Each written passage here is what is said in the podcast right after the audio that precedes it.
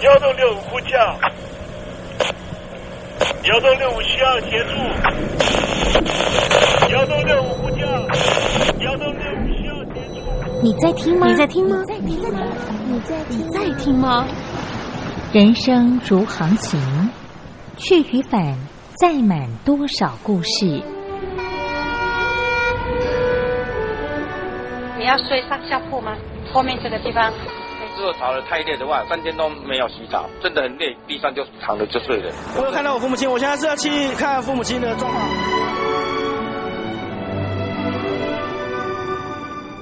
聆听故事湾，让每个故事找到属于自己的码头。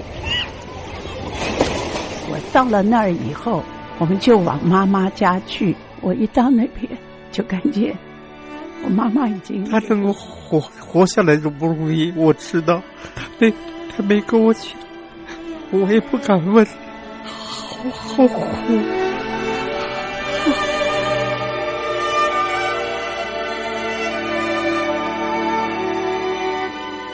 聆听故事湾，聆听故事湾。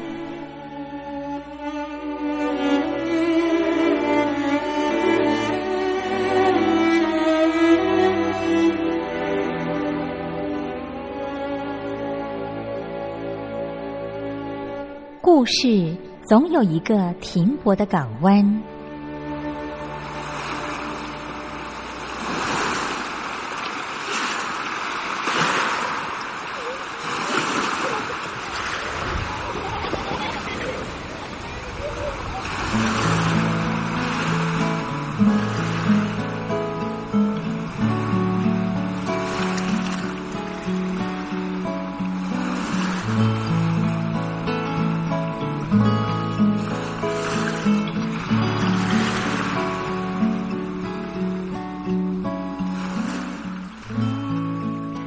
三四五六七七六五四三二一，大陆听众朋友您好，我是您的好朋友东山林，在台北问候您。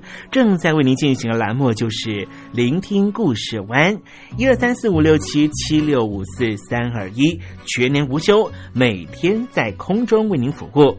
您在每天的凌晨三点十分，或是傍晚的六点十分，都可以在光华之声频道收听到这个栏目。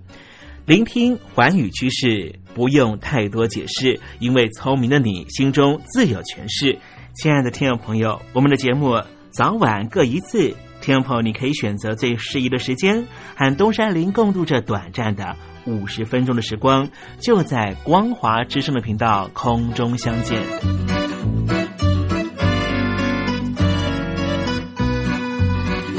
那么，听众朋友，收听、聆听故事湾东山林的节目，到底能够听到什么样的内容呢？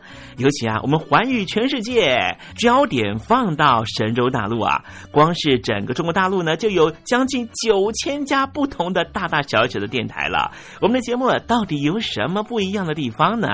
嗯，让东山林自吹自擂一下吧啊。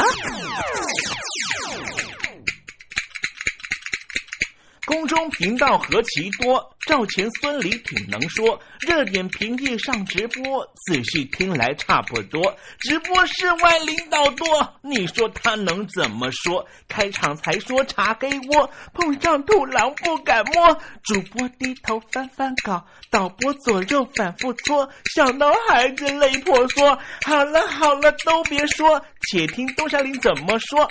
东山林不是红太狼，也不是那喜羊羊，亲亲海上一叶舟，才能自在自在说。客官呐、你拉把椅子随便坐，袒胸露背床上卧，怎么自在怎么做，就当这是自己家，自己家。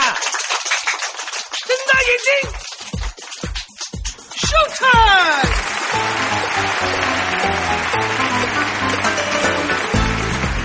众朋友您好，我是你的好朋友东山林，在台北问候您。正在为您进行的栏目就是《聆听故事湾》啦。为什么节目的开场要这样的隆重呢？因为在凌晨三点钟的时候才进行我们的节目啊。听众朋友可能正在打瞌睡之中，或是呢在睡梦之中，所以呢要赶快把听众朋友呢让那瞌睡虫踢到九霄云外啦。听众朋友，今天的节目非常的精彩，千万不要错过喽。那么精彩的内容到底包含了什么呢？赶快让东山林为您报告。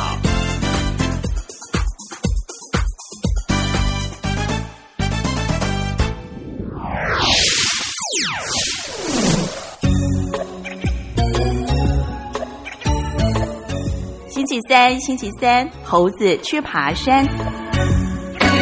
农村和城市的二元分割啊，使得呢很多的农民工呢到了这个城市呢打工呢，都遭受到呢不太好的待遇啊。那么，即便呢这十年来呢，呃，这所谓的一线城市、二线城市呢，对于这些农民工朋友呢，有还蛮多的一些放宽的作为啊啊，但实际上来讲呢，本体上呢彼此还是不同的。这就是呢，中共在一九四九年建政之后呢，透过这所谓的城市和农村的剪刀差了啊，就是呢，让这些农村的朋友呢所种植的农产品呢啊卖到城市上，但是呢，这些农村朋友又需要去这个一线、二线城市呢去购买呢所谓的啊这个农作物所需要的这些农具啦，但是呢，实际上呢，这农具的价格呢是比农产品呢高了数十倍了。这就是我刚才所说的剪刀差。可能呢，这个很多的大陆的朋友呢，对于这方面的啊过去的历史呢，一定是比东山林还要了解的啊。而就是因为呢，这二元化的这个相互的分割的关系呢啊，使得城市和农村的发展呢，确实是不太一样的啊，也使得很多的朋友呢，尤其是大部分呢都是农村朋友啊啊，受到了国家呢。比较不好的对待啊！好，待会儿呢，我们在时政你懂得的环节里面呢，就跟听友们来谈谈这方面的话题啊。那么今天节目的下半阶段要为您进行的环节就是典故看中国。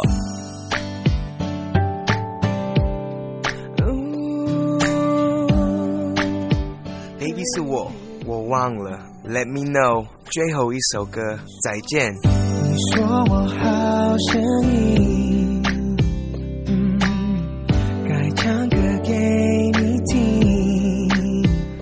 我是李九哲，如果再见我，再见我，这都是我新专辑的歌名。想知道怎么唱吗？赶快把我的专辑带回家。我会好好过，等你再爱我，总有个角落会让你想起。我会好好过，也要请你收听东山林的节目。这样刚刚好，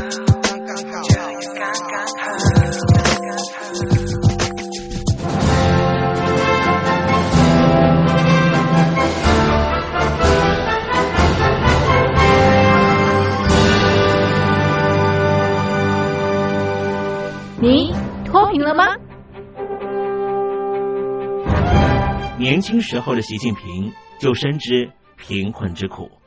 我当时和村民们辛苦劳作，目的就是让生活过得好一些。因此，扶贫一直是习近平的重要工作。二零一五年，习近平在中央扶贫开发工作会议上做了二零二零大陆全面脱贫的承诺。到二零二零年，我国现行标准下，农村贫困人口实现脱贫，是我们的庄严承诺。一诺千金，全社会要行动起来，进锐出战，精准施策。于是，一场脱贫攻坚战席卷大陆。为了打赢扶贫攻坚战，大陆提出了精准扶贫。世界上大部分采用的扶贫方式，都是将扶贫的钱平均分给贫困者。中国的精准扶贫则完全不同。为了让资金使用更高效，扶贫效果更好，中国根据村子的特点。以及每户村民档案记录的不同情况来分配钱，安排不同的扶贫方式。于是，有的村子做起了旅游业，有的村子通过修路大桥，极大的增加了农产品的销量。有些没有工作能力的老人，给他们生活所需资金保障；有些缺乏劳动技能的，给他进行职业培训。中国扶贫就是这样结合村子的特点与个人的情况，以个性化定制为每个贫困户找出脱贫方式。这就是中国扶贫的精准度。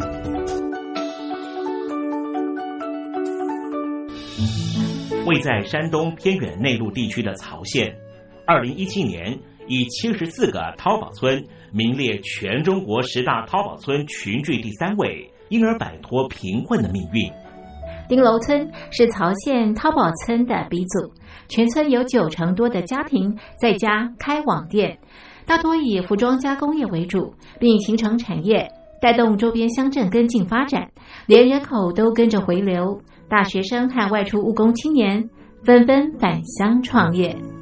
二零一六年，丁楼村的全年电商销售额已高达三个亿，产品远销十多个国家和地区。百分之八十以上的人家拥有私家车。从二零一六年到二零一九年，大陆累计发放三千八百多亿人民币，并动员大量人力，全力扶贫。今年就是二零二零年，大陆彻底脱贫奔小康了吗？大陆国务院总理李克强在今年人大会议闭幕后的中外记者会上，他是这么说的：“中国是一个人口众多的。”发展中国家，我们人均年收入的平均水平是三万元人民币，但是有六亿人每个月的收入也就是一千元，一千元在一个中等城市可能租房都困难。现在又碰到疫情，其中有一位农民工。说他五十多岁了，在外打工三十多年，每年如此，但今年就没有找到工作，全家都陷入困境。唉，听众朋友，你脱贫了吗？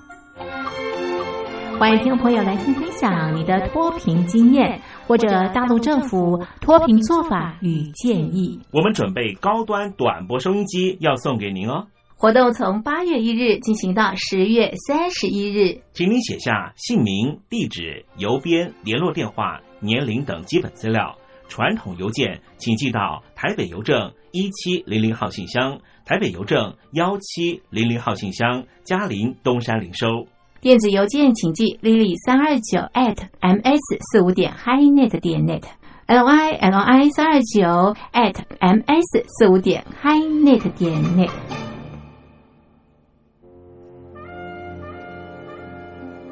你脱贫了吗？大陆全面脱贫了吗？现在，请习近平同志讲话。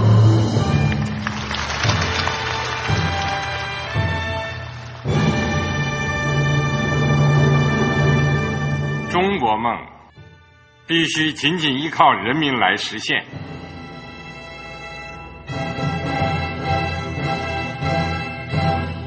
好国民得关心家事、国事、天下事。呃，谢谢发言人。我们注意到啊，现在那个外面有很多关于前中央政治局委员周永康的一些消息和报道。我不知道发言人对这个事情有没有什么可以呃透露、可以披露的。国家对于公示啊，不是什么东西都要公示的。我只能回答成这样了，你懂的。作为天津市来说，每年要偿还的这个。公路建设的贷款量有多大？哎，这个好国民，这个偿还得回避时政敏感议题。因为他这个这个事儿，我就不好再说太细。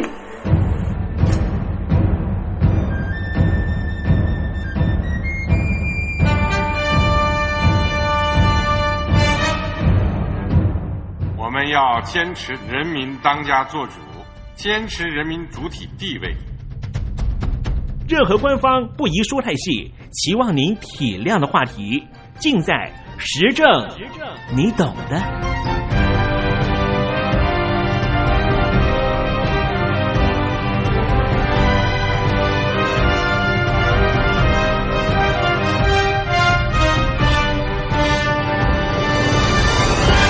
我只能回答这样了，你懂的。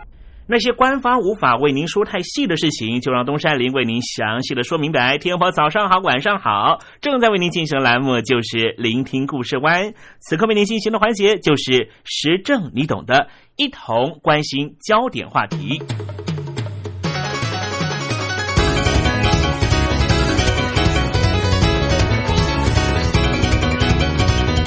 来关心的是北京城内的大驱赶行动的最新情况。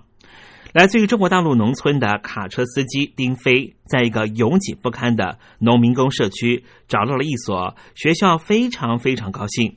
他以为自己七岁的女儿终于可以在这里成长茁壮。他认为女儿终于可以学习识字和写字了，也许还可以像孩子的妈妈那样，最后有可能变成医师或是护士。但是北京当局做了干预。在上个月的一个寒冷的日子里面，北京官员告诉家长和这里的老师，这所学校不安全，而且是非法办学。在短短两个小时以内，就把两百多个孩子全部都赶出了学校。这所学校也关闭了，最后被贴上了拆字。北京正在展开有史以来最激烈的驱逐农民工的行动。政府已经将成千上万的人赶出了住所，把整个社区夷为平地，场景让人想起似乎发生了战役。维权人士说，驱逐行动已经在越来越多针对于数十所为农民工家庭服务的自发学校性里面开始进行，在这里上课的孩子已经成为社会的边缘人。这些学校处于教育的一个灰色地带，他们通常没有执照。学校里面的老师和上他们课的学生所在的家庭一样，没有在北京生活和工作的官方许可。教育工作者表示，今年有十多所这一类的学校被强迫关闭或是直接拆除。学校通知只是在几天前才被通知得到。目前已经有一万五千名儿童失去受教育的机会。这些孩子很多人根本就不到十二岁。这起行动让农民工希望能够过更美好生活的愿望和执政的中国共产党有秩序的死板社会专制愿景发生了直接的碰撞。丁飞他表示：“我的中国梦就是让我的家人过上幸福健康的生活。”他的家人过去一个月已经两次被赶出家门，政府似乎不愿意让他们在北京城内继续待下去。随着越来越多来自于贫困农村地区的人进城打工，城市建设还有社会服务日渐沉重的负担，中国大陆各地的城市都展开了类似的行动。为了把农民工赶走，大陆城市大多不让他们享受诸多的社保、医疗和公立学校这些社会福利。但是，农民工为了找到更高收入的工作，不断的涌入城内，通常都是带着家人一起来。他们的孩子没办法上公立学校，只能够去上私立的学校。这些学校很便宜，可是教育的质量很低，资金不足，而且设备也非常的老旧。学校的老师通常没有正式的师资，也没有办法用标准化的教学大纲。中国的城市有两亿多的外来人口，其中包括了三千八百万的儿童。专家表示。这个国家给这些孩子完全是制度上的隔阂，不让他们受到良好的教育。在北京，一个由一百多家民营农民工学校组成的庞大网络，为数十万名学生提供服务，而这些学校往往都是农民工子女的唯一选择。北京市政府在过去几年内已经关闭了数十所农民工学校，但是这一次的行动是人们记忆中最严厉的一次。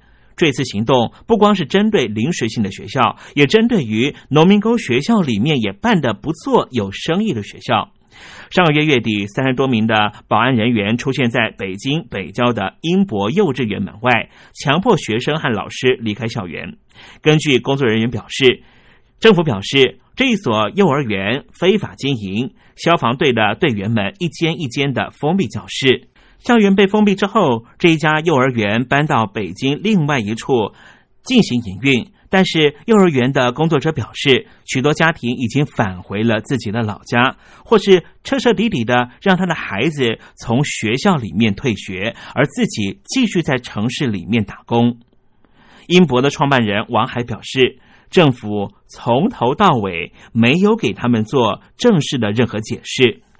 倡导农民工权益的人表示，关闭这些学校是一个致命打击，可能会在中国经济向高技术产业转型的过程里，把一个社会层次整体的甩到后面。换句话说，未来贫富的差距或是未来的阶级制度将会越来越明显。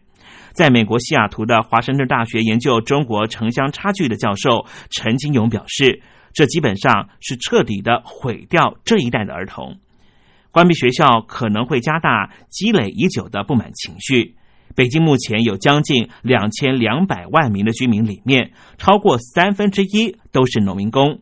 他们之中，许多人对自己被当作二等公民看待非常愤怒。倡导农民工权益的人表示，农民工的孩子们将在一个本质上隔离的社会长大。香港很著名的维权组织中国劳工通讯总部就设在香港，他的发言人叫做郭展瑞。他说：“这些孩子们可能会发现，他们只能够找到那些与自己父母被迫从事的工作相同的低工资、不安全、通常有危险性的工作。换句话说，中国共产党在创党以来所痛恨的阶级制度，其实早就在中国社会存在。”而这样的安排只会让这群孩子他们的愤怒和被排斥的感觉持续的加深。我们把焦点转到北京南边的石景山黄庄学校，这所黄庄学校已经被勒令要停课。这里的家长和老师们为了让学校能够继续办下去，采取了一种非常罕见的做法，他们发表了一封谴责这项决定的公开信。这所两千零五年开办的学校，现在有一千五百多名学生。滕春兰表示，他的儿子六岁，是这个学校的学生。他说：“教育应该是公平平等的。我们这些农民工为了城市建设付出我们的劳力，即便是每年到过年的时候，似乎都会被欠薪。但是我们到底违反了哪一条法律？”这所学校的语文老师盛英表示：“被驱赶的威胁让工作人员和学生感到痛苦不堪。”他说。一辆推土车出现在上课的时候，就在学校外面。要不是学校的保安人员把推土车挡在门外，否则当天他的课就要被毁了。他说，当时学校里面很多人都哭了。声音说：“政府应该要保障农民工子女，做更多的努力在福祉上面。尤其是总书记习近平在今年十月份召开的中共重要会议上面承诺，将会更多的注意农民工学生的困境。”声音说：“太残酷了，孩子们看到周围的东西都被拆毁，他们不得不放下心来，告诉我们说：难道我不能够再上课了吗？”在这个学校上二年级的学生李洪波说：“他不得不要回到老家，因为他的父母已经失去了工作，正面临被驱逐的困境。”他说：“我会怀念这里的小朋友。”这个问题很大程度上源自于名为“户口”的中国户籍制度。毛泽东时代实行的户口制度，一直是一个管理人口流动的手段。这个制度。让来自于农村的人很难把自己合法居住地转成城市，即便是他们在城市里面生活工作，他们的孩子就算在城市里面出生，仍旧属于农村人口。许多农民工家庭已经在北京生活很多年了，他们为什么不愿意把孩子送回农村呢？因为农村缺乏现代化的教育，医疗设施也非常落后。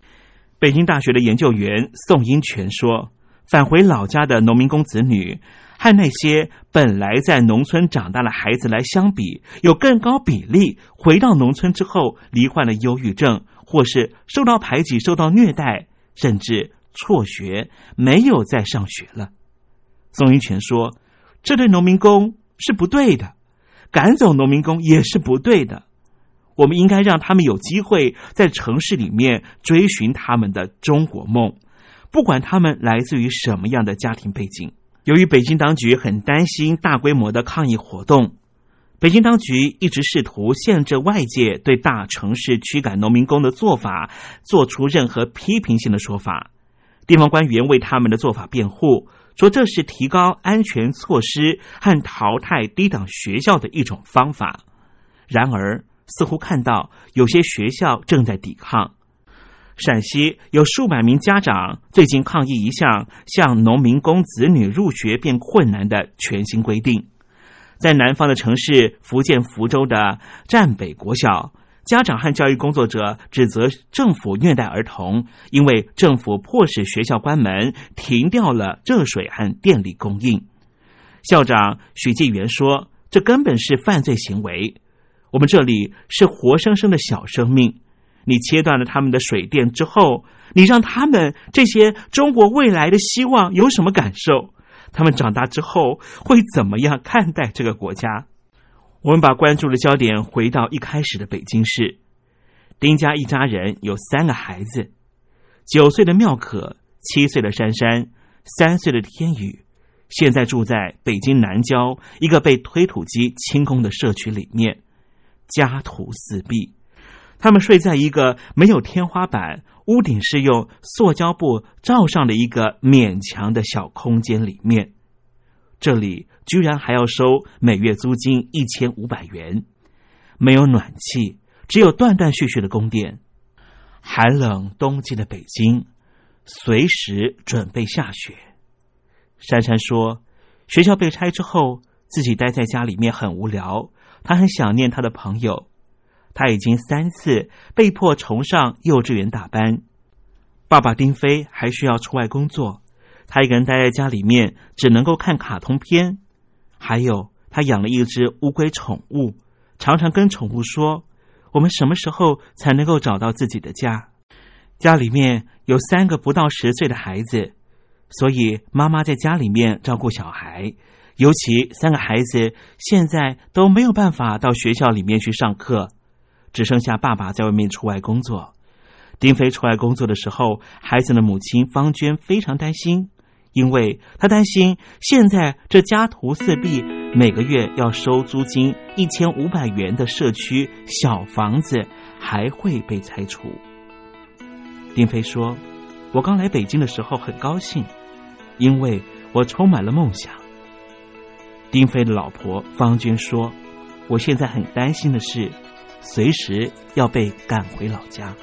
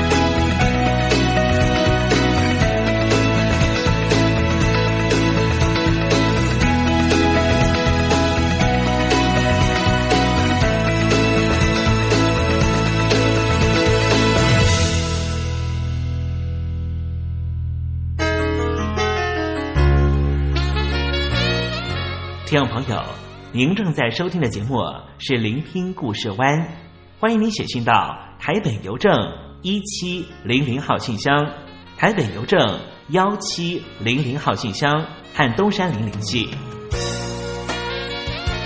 东山林就是东边的山里有只麒麟的东山林，东山林等候您的来信哦。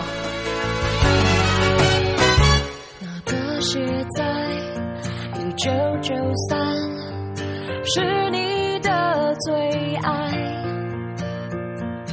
你借来感动女孩至今我仍受害。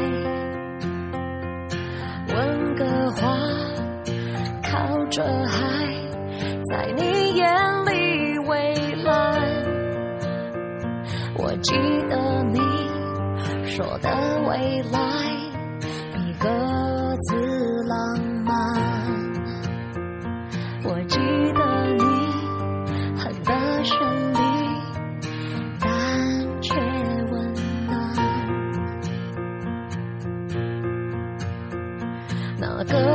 水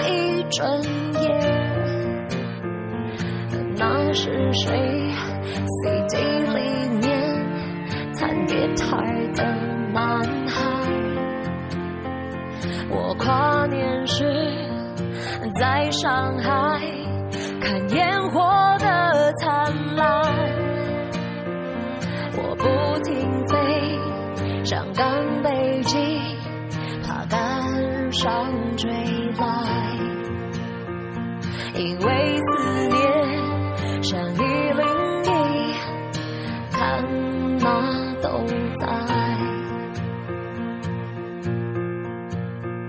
每个城市都有光海别责怪灯海我不是诗人只是个旅人不再流泪想你时候的夜空有不同的色彩。偶尔后偶尔回来而非常时空。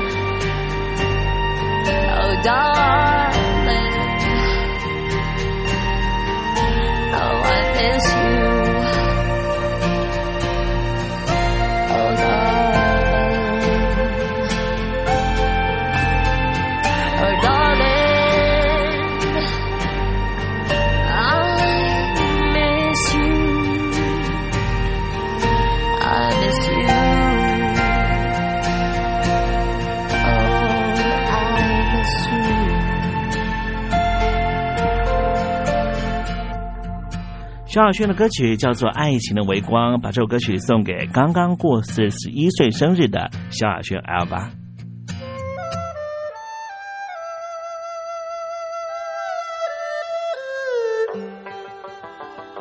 这是两岸中国人都喜欢的一首歌。小城故事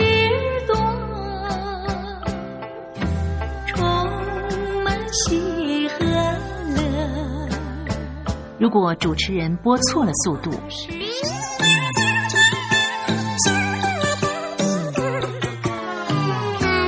似一幅画，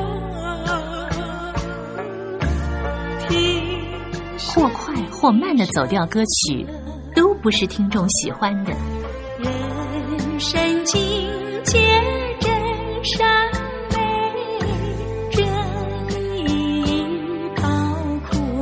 两岸和谐关系也得循序渐进，快慢相宜。小城故事真不错，情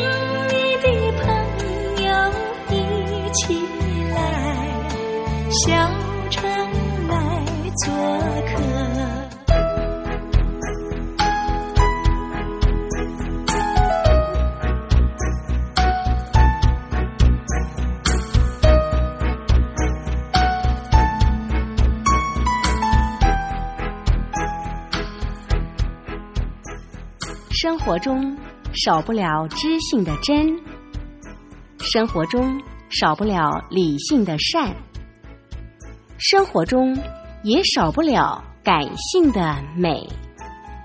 光华之声，永远陪伴您，生活在真善美的世界。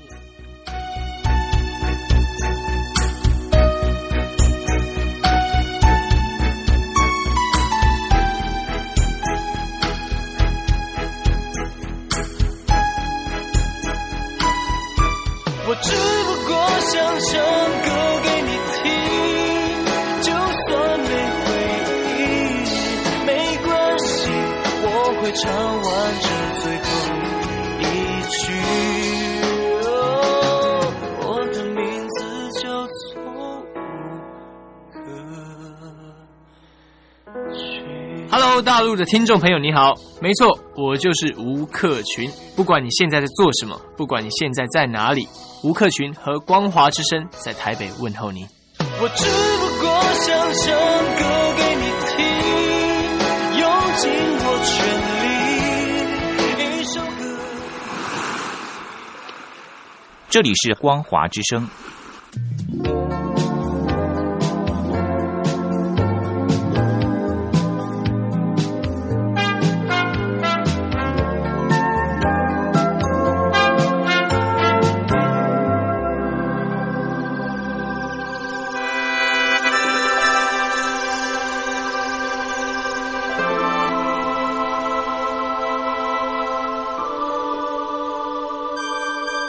中华文化源远流长，典章制度、古今风俗贯穿五千年，鉴古知今，展望未来。典故看中国。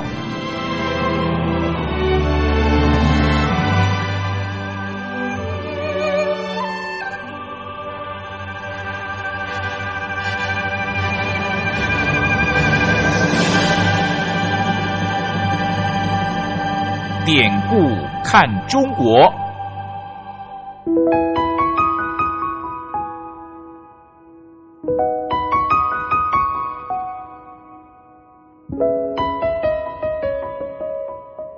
过往一百多年来，中华民族的不幸，每一名炎黄儿女无不亲身承受。列强的欺门踏户，连番的内战，中共建政后为了统治需求而做的文化捣毁，再再显现当代中华儿女的沧桑。如果海峡两岸的交流得以弥补文化上的鸿沟，东山林真心的希望这个单元这个环节可以实际施力。今天要讲的故事就是守信用的朋友。从前在河南修武县有一位读书人，叫做范氏，他和汝南县的张少是很要好的同学。有一天，他们都想要回到自己家乡去看看。他们在一起读书已经有好多年了，大家感情都很好，所以在别离的时候心里都非常难过。张少握着范氏的手，依依不舍的说：“我们今天就要别离了，不知道哪一天我才能够再见到你的面。”范氏也红着眼眶说。我也不愿意离开你，不过将来的日子还长，我们一定能够再相见的。你千万不要伤心啊！范氏想了想，又说道：“那要不然这样好了，两年以后我到你们家去拜访你。”张少当然很开心啦，他就说：“那么在两年后几月几号你会到我家呢？”范氏回答说：“那就。”两年后的今天吧，两个人又谈了几句话，就流着眼泪分别，各自前程了。两年后约会的日子快到了，张少就把这件事告诉他的母亲，和母亲商量怎么样款待范氏。张少的母亲微笑的说：“你和他已经离别两年了，他的家乡离这里这样的远，你怎么知道他一定会来呢？”张少很郑重的向母亲说：“范氏是从来不会失约的，他一定会准时前来。”张少的母亲这时候才点头回答说：“既然你这么相信他，那么我就先替你预备一些酒菜，免得临时手忙脚乱，叫朋友心里不安。”过了两天，约会的日子到了，张少的母亲等了一个早上。以为范氏不会来了，没想到下午范氏果然前来。张少的母亲惊讶的不得了。张少和范氏两人见面非常亲热，相互报告这两年来的近况。他们一边吃着桌上的菜，一边喝酒，心里都非常愉快。范氏也住在他们家里好几天，才告辞返回家乡。好了，听众朋友，今天的。典故看中国，为您分享的故事在这里告一段落了。文化的低盛不争朝气。当有一天我们发现自己怎么更有包容力、更有同理心、更能替旁人着想的时候，我们就能够实际感受中华文化的博大精深正在我们的身上发挥作用。让我们拭目以待吧。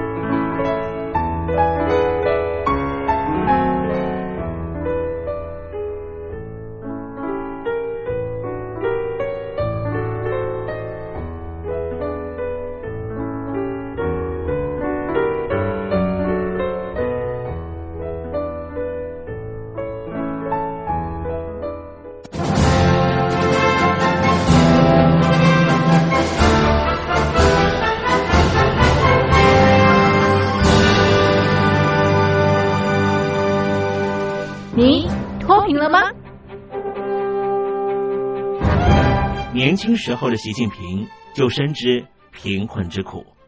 我当时和村民们辛苦劳作，目的就是让生活过得好一些。因此，扶贫一直是习近平的重要工作。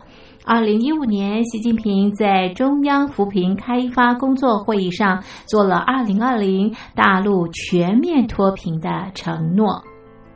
到二零二零年，我国现行标准下，农村贫困人口实现脱贫，是我们的庄严承诺。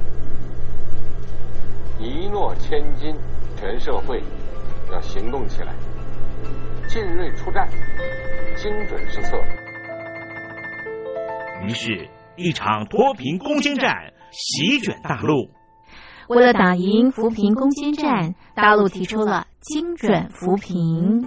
世界上大部分采用的扶贫方式，都是将扶贫的钱平均分给贫困者。中国的精准扶贫则完全不同。为了让资金使用更高效，扶贫效果更好，中国根据村子的特点。以及每户村民档案记录的不同情况来分配钱，安排不同的扶贫方式。于是，有的村子做起了旅游业，有的村子通过修路大桥，极大的增加了农产品的销量。有些没有工作能力的老人，给他们生活所需资金保障；有些缺乏劳动技能的，给他进行职业培训。中国扶贫就是这样结合村子的特点与个人的情况，以个性化定制为每个贫困户找出脱贫方式，这就是中国扶贫的精准度。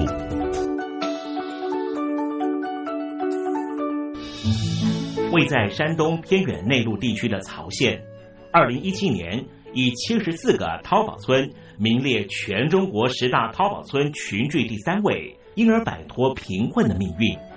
丁楼村是曹县淘宝村的鼻祖，全村有九成多的家庭在家开网店，大多以服装加工业为主，并形成产业，带动周边乡镇跟进发展，连人口都跟着回流，大学生和外出务工青年纷纷返乡创业。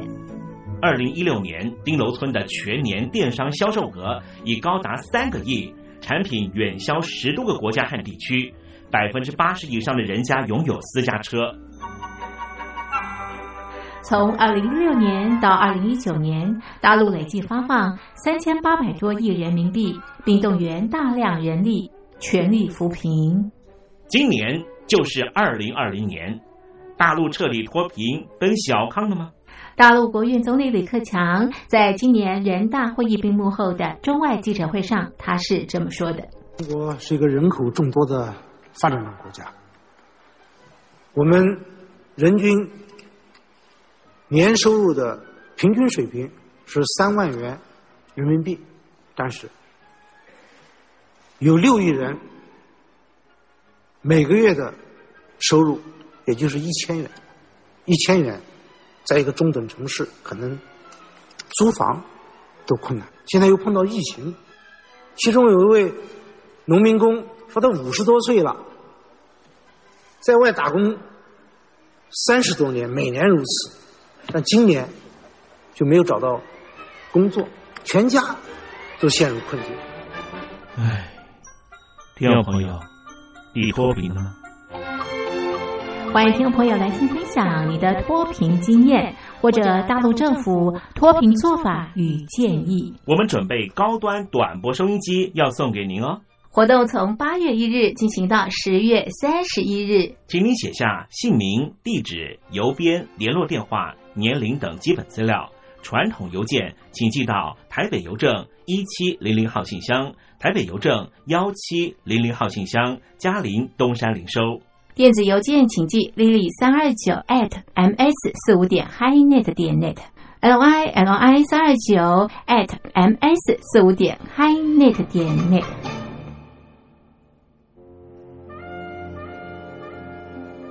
你脱贫了吗？大陆全面脱贫了吗？